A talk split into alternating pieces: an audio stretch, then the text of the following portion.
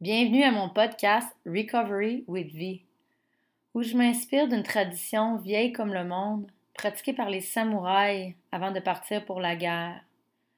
Avant de partir pour la guerre, les samouraïs partageaient l'heure du thé, un moment dans le silence, axé sur le moment présent, où aucun titre, aucun grade ou aucun échelon dans la société n'avait d'importance.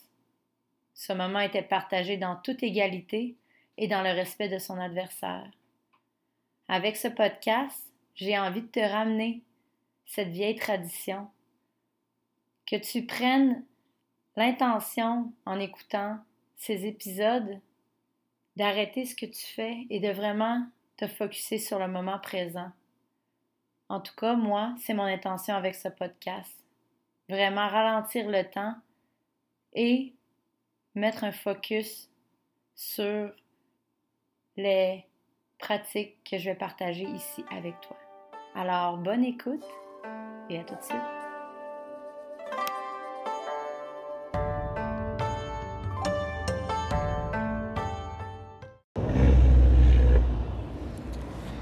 Bon matin, tout le monde. Hmm. Je suis assis euh, au soleil ce matin avec mon café. Je viens de faire ma méditation quotidienne, une pratique que j'ai instaurée à ma routine depuis un mois avec euh, rigueur et que je vois les résultats euh, vraiment immédiat dans ma vie de tous les jours, dans une clarté mentale, dans une présence plus accrue, dans un calme qui s'installe dès le lever pour définir comment que ma journée va se dérouler. J'ai envie de venir ce matin euh, discuter avec vous parce que à la suite de cette pratique que j'ai initiée euh, le dernier mois, j'ai beaucoup de rêves intuitifs. J'ai eu beaucoup de messages qui sont venus à travers mon subconscient dans le monde des rêves. Quelque chose qui est totalement nouveau pour moi. Qui peut faire peur au début, mais qui a tellement de magie en soi quand on y pense. Mes rêves ont commencé le mois dernier avec euh, un appel à l'aide que j'ai fait, je pense inconsciemment, dans euh, recevoir de la guidance pour ce qui s'en venait en avant de moi avec euh, l'enseignement du breathwork. Moi, le breathwork a complètement changé ma vie. Le breathwork, c'est ce qui m'a gardé ancré dans mon corps, dans ma sobriété, cette fois-ci. Je célébrais six mois de sobriété le 1er octobre, mon record personnel je rechutais souvent après deux mois, quatre mois. Euh, c'est un combat que je mène depuis l'âge de 20 ans, qui me suit euh, comme une ombre noire, qui me nargue, qui est prête à tout détruire, euh, tout le bien que j'essaie de construire en moi et autour de moi dans ma vie. Aussitôt que les choses commençaient à aller bien, à se placer, c'est comme si j'étais pas capable d'accepter toute cette abondance-là dans mon corps, dans ma vie. Ça devenait overwhelming. Mon système nerveux devenait vraiment très activé. Euh, une genre d'anxiété euh, de, de, de, de pas savoir qu'est-ce que c'était ça, ce bonheur-là? Comme si j'y avais pas droit. Et souvent, après euh, un mois ou deux mois de sobriété, ça allait tellement bien que je savais pas quoi faire de ma peau, puis j'étais pas capable de l'accepter et de l'intégrer dans mon corps, dans mon cœur. Et souvent, euh, je rechutais parce que ça m'aidait à, fermer mon cerveau pendant quelques, quelques heures ou quelques jours, peu importe comment que ma rechute durait de temps. En fait, durant les derniers essais de, de me mettre sobre, ce qui me manquait, c'était un outil pour canaliser toute cette énergie-là qui, qui était générée en moi et qui n'était pas dépensée dans, dans le party. Je suis, une personne très, très hyperactive. J'ai jamais été diagnostiquée, mais j'imagine que maintenant, c'est ce qu'on appelle être TDAH ou TDA. Euh, je suis une bombe atomique d'énergie, une barre électromagnétique avec un courant électrique très puissant. Et mon chi, mon prana, cette énergie-là qui était générée lorsque j'arrêtais de boire et que je me couchais tôt, que je me levais, je me levais en forme, je savais pas quoi en faire et c'était très, très, très angoissant. Parce que j'étais prise avec toute cette énergie-là, puis je savais pas où la mettre. L'outil de faire le party ou de boire, consommer, euh, ça permettait de le, faire sortir, mais d'une façon très néfaste. C'est seulement cette année que j'ai découvert le breathwork à travers ma professeure Marika, euh, avec qui j'ai suivi une formation. On s'est rencontrés une fois par semaine pendant un mois, un mois et demi, et on est allé euh, développer euh, la conscience de la respiration dans mon corps. Comment altérer mon rythme de respiration pour ralentir mon rythme cardiaque, pour ralentir mon système nerveux, pour comprendre et contrôler cet état-là qui était dans mon corps que je que je comprenais pas. La belle image que mon deuxième professeur de breathwork qui s'appelle Lucas Rockwood, qui est euh, propriétaire de Yoga Body en Barcelone, il faisait une très belle image à propos de ça. Il parlait euh, d'un pompier lorsqu'il arrive sur les lieux d'un feu avec son boyau d'arrosage et que le jet d'eau est complètement euh, incontrôlable et le boyau qui va dans tous les sens, qui est dur à prendre dans les mains parce qu'il y a tellement de puissance qu'il n'y a pas de direction, il n'y a pas de focus dans son jet. Les exercices de respiration, le pranayama, autrement appelé par les yogis euh, dans le temps de nos anciens, ça vient contrôler ce jet de respiration-là qui est en dedans de toi ou ton énergie. Ta respiration, c'est ton prana. Les ancêtres après le, appelaient le breath uh, the gate to spirit. C'était la porte pour atteindre l'autre monde à travers la respiration que les anciens appelaient ça. À travers des exercices de pranayama ou communément appelé breathwork, ici euh, en Amérique par Wim Hof qui a popularisé cette pratique-là, on vient comme serrer le goulot de ce boyau d'arrosage-là à la toute fin. Lorsque tu arroses avec un tuyau d'arrosage, puis que tu t'en vas fermer la fin, vous savez, du boyau, le jet devient plus contrôlé, devient plus direct, devient avec une direction et un point fixe. Et on peut maintenant décider de où est-ce qu'on met le jet de ce boyau d'arrosage-là. C'est la même chose qu'on vient faire avec les exercices de respiration contrôlée. On vient fermer ce jet d'eau-là, qui est ta respiration, qui est ton énergie, ton prana, ton chi. Et on vient lui donner une constriction et une orientation et un chemin plus constrictif pour qu'elle soit contrôlée et qu'elle soit manipulée d'une façon plus efficace sans perdre toute la puissance de celle-ci. Maintenant, dans ma routine matinale, euh, que j'ai appris à quelques femmes déjà, que j'adore, j'adore enseigner, on vient euh, faire euh, trois exercices de respiration différentes qui sont les bases du pranayama durant cette petite routine matinale-là de 20 minutes. On est accompagné aussi de musique. Moi, je suis quelqu'un qui a toujours eu de la difficulté à m'asseoir juste en silence, en méditation. C'est pas quelque chose qui venait me parler. Euh, mon esprit s'envolait et j'avais de la difficulté à m'ancrer dans mon corps à la suite de ça parce que mon esprit était toujours à gauche et à droite. Ça peut prendre des années avant d'avoir une pratique de méditation efficace et d'être capable de mettre une, une discipline sur ce mental-là qu'on appelle le monkey mind, l'ego, cet esprit-là qui veut aller partout, qui veut nous amener partout sauf dans le moment présent, dans le futur, dans le passé, dans ce qu'il y a à faire, dans ce qu'on a fait. Cet, euh, cet esprit-là veut pas qu'on soit dans le moment présent, dans notre corps, dans le silence. Euh, c'est déroutant pour lui. Il aime pas ça. C'est pas son but. Lui, son but, c'est de comprendre, mettre les choses dans des boîtes, avoir des étiquettes et de savoir c'est où tu t'en vas et c'est quoi les plans pour la journée. Malheureusement, d'être toujours dans cet état d'esprit-là crée énormément de stress et d'anxiété, ce qu'on voit beaucoup dans notre société de nos jours, une déconnexion du moment présent, une déconnexion de soi. Et c'est là que vient intervenir le breathwork, la respiration contrôlée, pranayama, pour nous ramener dans notre corps, nous ramener à notre respiration, nous ramener dans le moment présent où l'anxiété n'existe pas. Le pire ennemi du moment présent, c'est l'anxiété. Parce que lorsque tu es dans le moment présent, quand tu es dans le calme de ici maintenant, quand tu reçois le moment, quand tu reçois ta respiration, ton corps, ton âme, c'est un calme absolu. C'est le calme après la tempête. C'est un lac à l'aube avec cette petite bruine et les couleurs du lever du soleil, les oiseaux qui volent avec calme, l'eau qui est tellement calme, qui ressemble à une mare d'huile, qui reflète parfaitement le soleil comme un miroir. C'est ça, la méditation et la respiration, que ça l'amène au tumulte mental.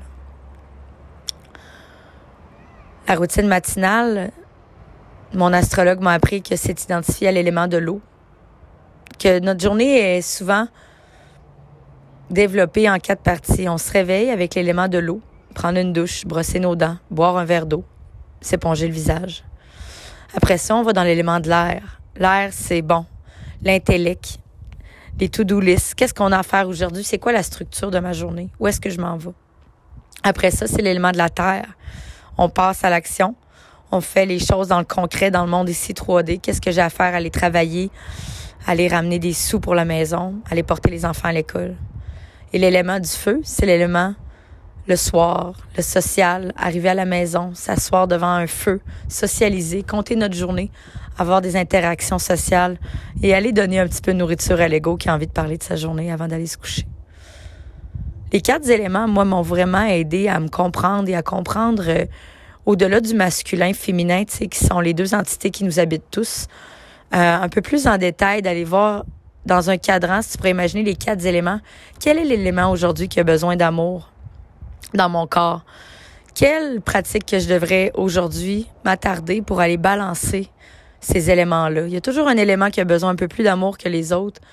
Tu peux faire ta carte du ciel et aller voir les planètes qu'il y a dans ta carte du ciel pour comprendre un peu plus le, la balance des éléments que tu avais à ta naissance. Moi, sur neuf planètes, j'en ai six qui sont dans l'élément du feu. Je un feu roulant. Quelqu'un qui a toujours chaud, quelqu'un qui a toujours euh, des projets qui, qui a toujours euh, cette énergie de prana qui est go, go, go et que je savais pas comment balancer dans le passé. De où euh, un élément comme l'air, le breathwork, avoir une pratique qui vient vraiment comme ancrer quelque chose de concret, m'a vraiment balancé. Et aussi la terre. Je vais beaucoup faire mon breathwork dans la nature, quand je vais faire mes exercices de respiration sur le bord de la rivière, euh, en nature, il y a quelque chose qui se passe. On dirait que mon cœur devient plus calme. Mon cœur ralentit et s'agence au rythme de la nature qui, qui a un rythme tout à fait unique à elle, qui est beaucoup plus tranquille, beaucoup plus euh, naturel, beaucoup plus organique. Lorsque je vais faire mes respirations sur le bord du fleuve, avec la mer, avec la musique que je choisis pour ce moment-là, qui m'emporte dans un autre monde, dans un autre état d'esprit où le monde 3D matérialiste qu'on nous a appris à s'identifier n'existe plus. Et là vit un calme absolu. Elle est là la clé de la libération du mental que les sages parlent tant à travers la, méditation. Ce qui est beau avec la respiration, c'est que tu n'as pas besoin d'attendre trois heures ou euh, cinq ans pour avoir une pratique qui t'amène là. La respiration, ça vient t'ancrer avec euh, des, des structures de temps. Tu vas faire des comptes de respiration et ça, moi, ça l'aide mon mental à venir euh, détendre l'esprit, oui, mais quand même en ayant une ligne directrice de ce qu'on est en train de faire. Donc, quand je fais ma pratique matinale avec ma playlist de quatre chansons qui dure à peu près 15 minutes. Je sais que la première chanson, je vais réveiller mon diaphragme, l'élément de l'eau. Je vais respirer dedans. Je vais réveiller mon corps. Je lui dis que je suis là. Que là, on est en méditation, respiration et que c'est notre moment à nous, s'il y a quelque chose à être ressenti. La deuxième chanson, c'est une chanson qui vient euh, me faire connecter à mes émotions. C'est quelque chose qui est sorti durant la nuit, durant le monde des rêves durant cette chanson-là, je vais le laisser monter, jaillir. Je vais l'accueillir et le prendre dans mes bras et vraiment aller donner de de l'amour et de la compassion à mon corps physique, mon corps énergétique, mon corps émotionnel durant cette chanson-là. Durant la troisième chanson, c'est l'élément de feu. C'est la chanson qu'on va faire la respiration de feu qu'on va nettoyer cette émotion-là qui est sortie, qui avait besoin d'être aimée, et on va la purger, la transmuter en énergie pure, et on va énergiser notre corps en allant pomper le diaphragme avec la respiration de feu. La quatrième chanson, c'est l'élément de la terre. On vient rebalancer avec euh, la respiration qui s'appelle Nadi Shodhana ou euh, la respiration alternée des narines. On va balancer nos centres énergétiques en respirant 5 secondes dans la narine gauche. On maintient en 15 et on va expirer dans la narine droite. On inspire dans la narine droite, on maintient en 15 et on expire dans la narine gauche. Et on fait ça à peut-être 10 répétitions, 20 répétitions selon le besoin pour vraiment aller calmer le mental et revenir à son corps. Aussi facile que ça. La dernière chanson, c'est une chanson d'éveil, un peu plus upbeat, un peu plus ensoleillée, qui vient vraiment comme te ramener dans ton corps et qui te prépare avec une belle énergie pour la journée. Une pratique matinale, ça l'a vraiment changé complètement euh, ma confiance en moi, mon amour de moi-même. Euh, une pratique matinale, c'est comme te réveiller en disant ton corps qu'il vaut la peine que tu t'assoies avec lui en méditation puis en respiration, puis que tu l'aimes puis que tu le respectes. C'est comme si le restant de ta journée, un coup que tu as fait ta routine matinale, s'enligne vraiment sur cette intention-là de vivre avec une awareness euh, qu'on peut appeler comme une conscience éveillée de, ton corps qui est là, euh, de ton mental, mais que c'est toi qui es le boss que c'est toi qui es le boss, puis qu'à tout moment, tu peux décider que c'est le temps de ralentir puis de s'asseoir en méditation si tout devient trop intense. Avoir une pratique constante de méditation puis de respiration, ce que ça va faire, ça va donner de la résilience vraiment à ton système nerveux, de lui dire qu'on est, on est en sécurité et qu'on a les outils nécessaires pour se calmer si on a besoin, si le tumulte mental devient trop actif, que tu peux t'asseoir à tout moment et faire un exercice de, respiration pour revenir établir une cohérence cardiaque pour revenir établir le calme mental. Alors avec cette pratique-là, euh, durant le dernier mois, il y a beaucoup d'intuitions puis euh, de, de visions qui sont venues à moi par rapport à comment je devrais partager euh, mes enseignements de respiration. Il y a eu un rêve très puissant le mois passé à travers les éléments. J'essaie de trouver la formule pour enseigner la respiration, mais d'une façon plus ancrée à la terre, aux enseignements des ancêtres, et en rêve est venue vraiment la formule avec les éléments, le feu, l'air, la terre et l'eau. Et d'à travers chaque élément, venir apprendre une méditation qui venait ancrer cet élément-là. Quand dans ta journée, tu as besoin de balancer un de ces éléments-là, que tu saches tout de suite quelle respiration faire pour aller te rebalancer, pour aller te réancrer dans le moment présent. Quand tout devient trop, quand ton anxiété arrive à des sommets qui sont vraiment là, incontrôlables, euh, j'ai une respiration pour ça. En fait, il existe une respiration pour tout. La respiration, c'est la pédale de gaz de ton char, de ton corps humain. Plus que tu respires vite, plus que tu accélères tous les systèmes dans ton corps. Et plus que tu restes toujours trop activé dans ce système nerveux-là, le sympathique, et que ton corps est vraiment trop stimulé, puisque la 95% de la société est en ce moment. C'est pour ça qu'on voit une épidémie d'anxiété euh, chez les gens et même les enfants, les TDA, TDAH, c'est toute une hyperactivité mentale, c'est toute une respiration beaucoup trop activée, hyperactive, trop rapide, qui se situe beaucoup dans la poitrine, dans ton chest. La respiration devrait être faite avec calme, dans le ventre, dans ton diaphragme. Le diaphragme, était appelé par les anciens le cœur second, the second heart. Le diaphragme est un organe qu'on a oublié qui a une importance vraiment, vraiment euh, à ne pas négliger. Le diaphragme, lorsque tu respires correctement dans ton, dans ton ventre, où est-ce que se localise mon tatou que je me suis fait faire à la, à la suite de mon éveil avec la respiration? Lorsqu'on respire dans le diaphragme, le diaphragme agit en tant que piston pour pomper le sang au cœur. Le cœur disperse le sang et les nutriments et l'oxygène à travers tous tes organes et tes systèmes. Mais ce qui va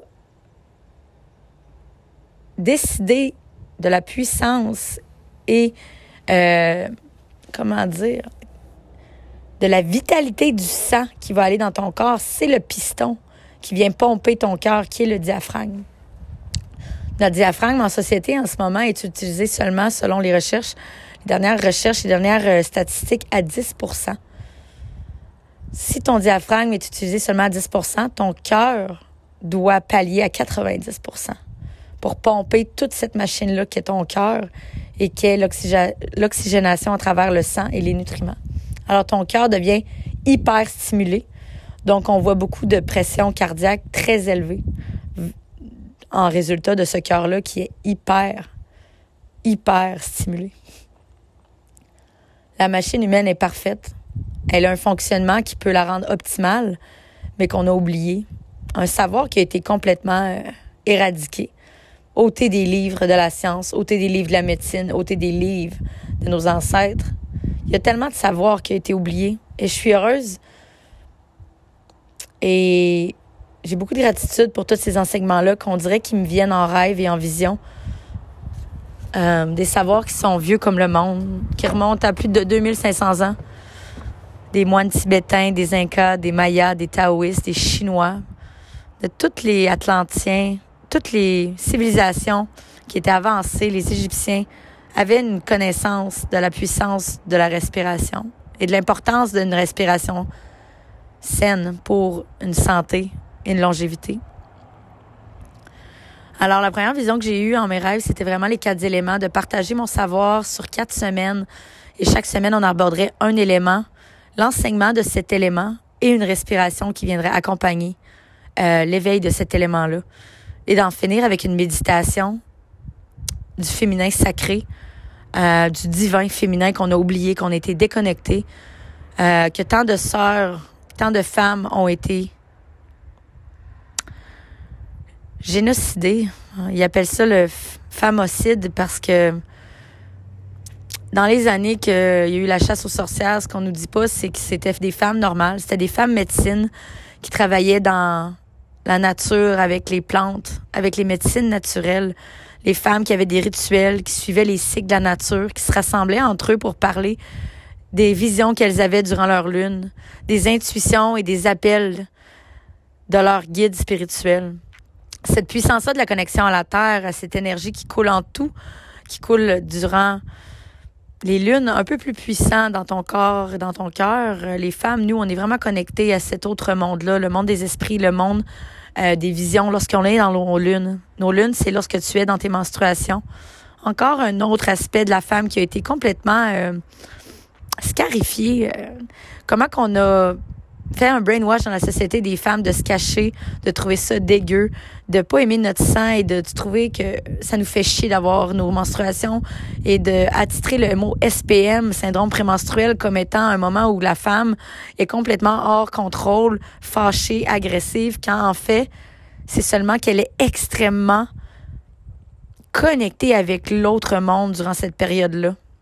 La fertilité durant cette période-là de la créativité et de l'intuition est extrêmement potente et c'est pour ça que les femmes, nos ancêtres dans les tribus, se réunissaient et allaient vivre leur lune en dehors de la tribu avec juste des femmes pour vraiment aller connecter avec ces intuitions-là et laisser ce, channel-là, ce canal-là qui était complètement ouvert avec l'au-delà, le laisser pur et vraiment aller chercher les messages qu'elle recevait des ancêtres de l'au-delà à travers des rituels. Et toutes ces femmes-là ont été brûlées sur le bûcher, ont été chassées, ont été tuées. On compte à ce jour les vrais chiffres, plus de 13 millions de femmes qui ont été chassées, tuées, mutilées, martyrisées parce qu'elles étaient trop puissantes et que ça faisait ombre à la patriarcat qui est en train de s'installer avec l'Église et le catholisme. Ce trauma-là vit dans chacun de nous, dans chacune des femmes sans que tu le saches, c'est dans ton ADN, dans tes gènes. On, porte en nous maintenant, ils disent à peu près huit générations en nous, des gènes, des traumas générationnels. C'est en toi cette puissance-là. C'est en toi cette, euh, cette injustice-là. Et c'est en toi ce, besoin de, de libération et de, de ramener ce, ce savoir-là et ces rituels sacrés-là aujourd'hui pour les générations à suivre, pour tes enfants, pour tes sœurs, pour la guérison de tes mères, de tes grands-mères, de tes ancêtres, de tes petits-enfants, pour la guérison de la ligne du féminin sacré qui a été complètement bafouée et muette parce qu'elle était trop puissante. Aujourd'hui, c'est en train de revenir en force avec l'Internet. On est capable de connecter entre nous et de se partager ce savoir-là. Et la vision du Tipeee, le tipi qu'on est en train d'installer, moi et ma partenaire euh, Christina, sur son terrain, qui est un terrain euh, avec des arbres, que je suis convaincue que des ancêtres ont habité et médité au pied de ces arbres-là. Il y a une magie sur ce terrain que je peux même pas me décrire. Lorsque le soleil se lève le matin, il y a une effervescence. Elle est palpable. Je sais que mes ancêtres ont été là. Je sais que des femmes ont eu des rituels sacrés là. Et c'est notre intention en installant ce tipi-là de ramener ce savoir-là et de ramener ce lieu sacré-là pour aller se poser et réinstaurer la pratique de ces rituels-là. Se connecter à la terre, se connecter à cette force tranquille féminine qui est en train de revenir des plus profondes noirceurs de la terre tranquillement en attendant, en attendant son moment. Telle est l'énergie féminine divine, tranquille, patiente et puissante. Et elle coule en nous tous. Elle coule en toi, elle coule en moi. Et elle est tellement, tellement puissante. J'ai eu euh, un rêve aussi euh, la semaine passée euh, que j'étais assis dans une tribu avec une femme tambour et elle me elle m'apprenait comment construire le tambour et je je j'éclatais en sanglots devant elle et je lui disais j'ai besoin d'aide, j'ai besoin de guidance, je, suis perdue, je sens qu'il y a un éveil en moi et j'ai besoin de quelqu'un pour m'aider. Et euh, depuis ces deux semaines-là, je suis à la quête d'une femme tambour pour euh, construire mon propre tambour sacré, pour initier les chants sacrés dans le tipi et aussi dans mes exercices de respiration, pour aller activer tout ce qui a été éteint et tout ce qui a été mutilé du côté du chakra de la gorge de la femme. Il y a un gros appel que j'ai dans l'activation du chakra de la gorge avec tambour les sons primals, les sons de nos ancêtres, les sons gutturales qui descendent du plus bas fond de ton utérus, de ton chakra sacré qui va se relier à la terre. Hmm. J'ai l'impression que ma voix a été créée pour vraiment chanter des chants de vibration basse. J'ai toujours trouvé que j'avais une voix qui était cassée, qui était pas euh, agréable à entendre j'ai eu une initiation avec euh, une femme qui s'appelle Léa Livefree sur Instagram, qui est une femme tambour aussi, qui euh, fait la libération de la voix, du chakra de la gorge, une activation vocale à travers le tambour. Et la puissance de ma voix m'a renversée à travers ces chants-là. On va faire des sons comme le mou, qui est le son de l'utérus. On va faire le, son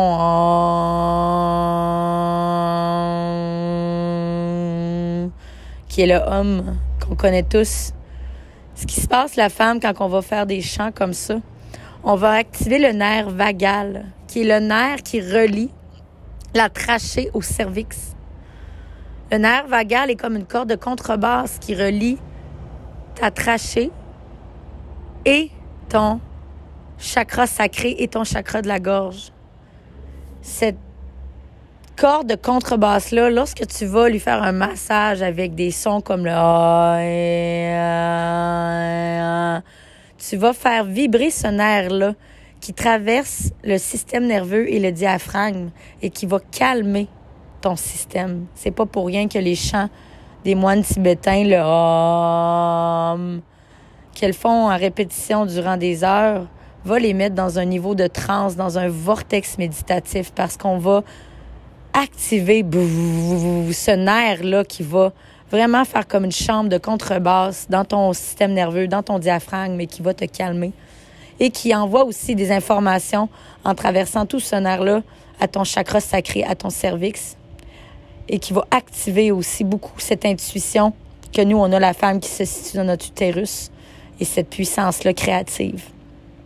Kundalini qu'on peut appeler aussi. Alors aujourd'hui, je m'en vais visiter une femme tambour euh, de qui on m'a donné le nom, suivant cette intuition, ce rêve-là, pour aller voir qu'est-ce qu'elle a à m'apprendre. J'ai eu aussi un rêve euh, il y a trois, quatre jours. J'étais dans ma maison et euh, il y avait un extrême désordre à l'extérieur, une tempête, un déluge, un ouragan. Et j'entendais un arbre craquer au loin, tranquillement et s'effondrer sur le côté gauche de ma maison et détruire tout à côté de moi. Et je me tenais debout, je restais là. Et là, tout d'un coup, un hibou fonçait vers la fenêtre de la cuisine et la cassait en mille morceaux et était capulté en dedans à l'intérieur à mes pieds. À la suite de ça, j'entendais du grabuge dans le premier étage de la maison et sans le voir, je savais qu'il y avait un ours, une ours femme qui faisait du grabuge, qui voulait mon attention, qui me disait de porter attention. Je savais pas trop c'est le message voulait dire quoi jusqu'à il y a deux jours. J'étais allée visiter un homme qui euh, un homme qui conçoit aussi des tambours, mais qui joue aussi du didgeridoo à Saint-Isidore de Beauce. J'étais allée passer une après-midi avec lui pour qu'il me parle de son art et de ses enseignements. Et il m'a joué du didgeridoo pendant un bon euh, deux heures. Et ça l'a éveillé quelque chose en moi. Moi qui est allée en, Australie, en Nouvelle-Zélande et en Tasmanie, qui a été euh, à un festival de didgeridoo en Tasmanie sur une île déserte lorsque j'étais en voyage là-bas. Ça me rappelait euh, comme tout un savoir des, des ancêtres maoris de ces tribus-là qui jouaient du didgeridoo pour se mettre en état de transe encore une fois à travers la respiration continue. C'est vraiment venu allumer une cloche en moi. Alors aujourd'hui, je m'en vais dans un petit pèlerinage euh, à Trois-Rivières voir un homme qui conçoit des didgeridoo et qui les enseigne. C'est vraiment étrange toute la voie qui est en train de s'ouvrir devant moi de l'appel des enseignements ancestraux. D'aller creuser là, d'aller voir euh, qu'est-ce qui se cache en dessous de tout ça, quel, est le message qu'on veut m'apporter à travers mes rêves, à travers mes visions, euh, qui est un appel beaucoup du retour à la terre à travers le son, la vibration, la respiration, la musique, la danse tribale, et c'est dans ce but-là qu'on a acheté le Tipeee, vraiment, là, pour qu'on ait un lieu sacré pour aller ancrer vraiment toutes ces pratiques euh, que nos ancêtres faisaient quotidiennement. Il y a une déconnexion en ce moment euh, qu'on ressent dans la société qui a été euh, amenée avec une déconnexion du féminin une, une over-simulation du, du masculin, de la structure, de l'ego, de l'argent, d'aller travailler, euh, de, de, de, de tout faire ce qu'on doit faire et de tout rentrer dans le même moule, mais on n'est pas comme ça. Chacun d'entre nous est unique et chacun d'entre nous a sa voix unique de guérison et son purpose et ses, et ses talents qu'elle doit partager avec le monde. Et c'est à travers des pratiques comme la méditation, la respiration et les rituels, qu'on peut vraiment les se connecter à cette force tranquille-là qui est en nous. Alors voilà pour aujourd'hui. J'avais envie de vous partager un peu ce que j'allais faire aujourd'hui dans mon pèlerinage et vous parler de l'éveil qui était en moi, qui est plus un éveil ancestral que spirituel en ce moment, mais que j'écoute et que j'ai bien hâte de vous partager la suite. Merci. Bonne journée.